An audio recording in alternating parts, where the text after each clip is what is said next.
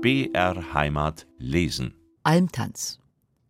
Als ich in meiner bescheidenen Sommerfrische zum ersten Mal das Wort Almtanz hörte und auf primitiven Plakaten las, die da und dort angeschlagen waren, überfiel mich ein leiser Schreck. Ich dachte nicht anders, als dass Terpsichore, die uns seit Jahren so viele Offenbarungen geschenkt hat, schon wieder ein neues Erlebnis in Beinmuskeln darbieten wollte und dass sie dem ländlichen Milieu entsprechend uns Kuh-, Mehlschmarrn- und Eierpreismotive choreografisch vermitteln würde. Ich überwand aber den kleinen Schreck heldenhaft und fand mich pünktlich zur festgesetzten Abendstunde vor dem Gasthaus ein, in dem der Gebirgstrachtenerhaltungsverein seinen Almtanz tanzen wollte.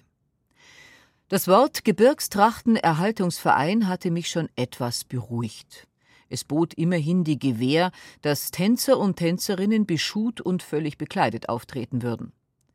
Der große, niedrige Saal des Gasthofs war mit Tannengrün, bunten Fähnchen, Wimpeln, Turner und Schützenzeichen einfach und lustig geschmückt. Nach altväterweise erleuchteten ihn Petroleumlampen, die von der Decke hingen. In einer Ecke auf einer Estrade saß die Kapelle, bestehend aus einem Mann mit einer Ziehharmonika. Diese erhabene orchestrale Einfachheit hatte ihren besonderen Grund. Die Ziehharmonika gilt nicht als Tanzmusik und wird eben darum gewählt, weil zur Erntezeit keine Tanzmusik stattfinden darf.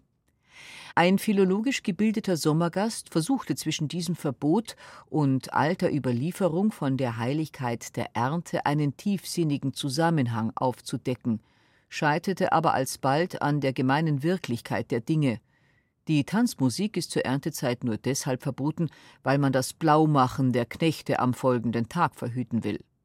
Das Blaumachen scheint dem Menschen eben angeboren zu sein, genauso wie Hunger und Liebe. Der Saal ist gut gefüllt. Außen herum sitzen Sommergäste und ältere Dorfbewohner. In der Mitte treten Dirndln und Buben eben zum Schublattler an. Nein, hier wird keine Nacktkultur getrieben und keine Salontirolerei. Sie tragen alle das hübsche landesübliche Kostüm. Die Burschen die krachledernen und grobgnagelten, die graue Lodenjacke und das verwegene Lodenhütel, die Dirndeln dunkle faltige Röcke, breitrandige schwarze Hüte, die zuweilen am Innenrand der Krempe reich mit Gold bestickt sind. Ernst, fast düster würde dies Gewand wirken, wenn nicht die buntseidenen Brusttücher wären und die lichten Farbenkleckse rosenfarbener oder himmelblauer Schürzen der Schuhplattler beginnt.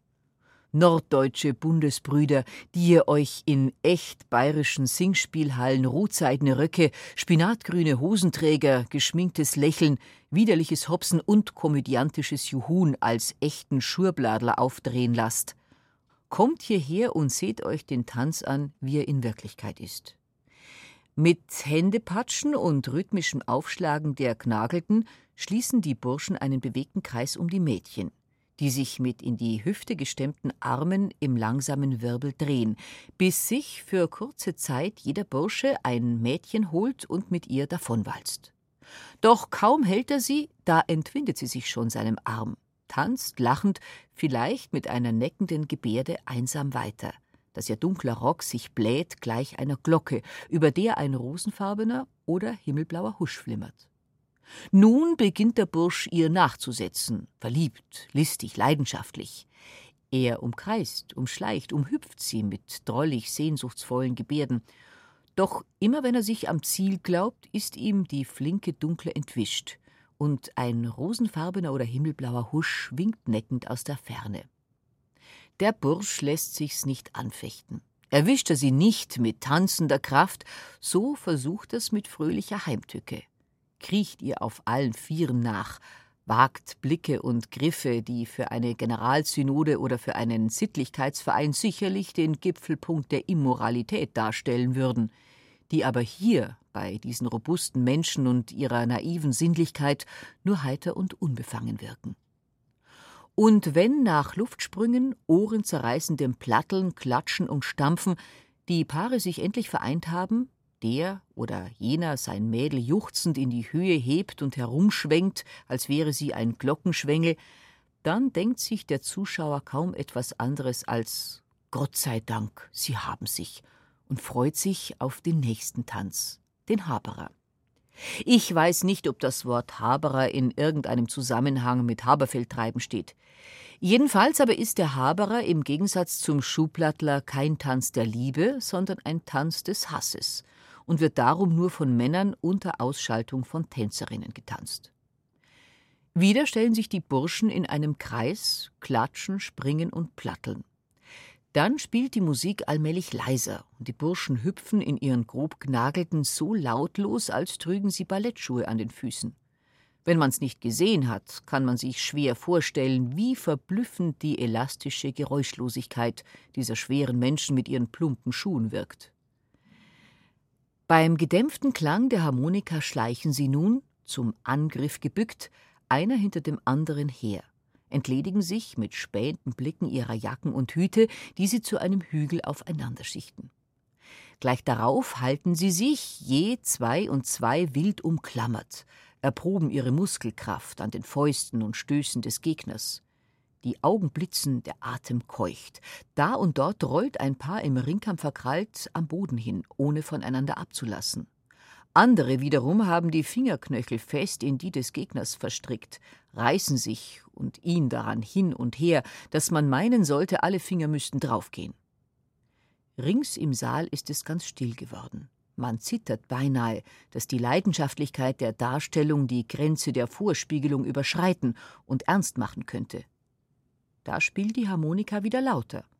Die verkrallten Finger lösen sich, die verkrampften Fäuste lassen voneinander ab Unfröhlich versinnbildlicht sich der Sieg, indem jeder Sieger den Unterlegenen auf die Knie zwingt, ihm den Kopf fest niederdrückt und laut patschend die Rundung der Krachledernen mit starken Händen bearbeitet, während der Besiegte dazu mit den Fäusten rhythmisch auf den Boden trommelt. Bunte Grazie liegt über dem Banteltanz, der friedlich anmutet nach der Wildheit des Haberer.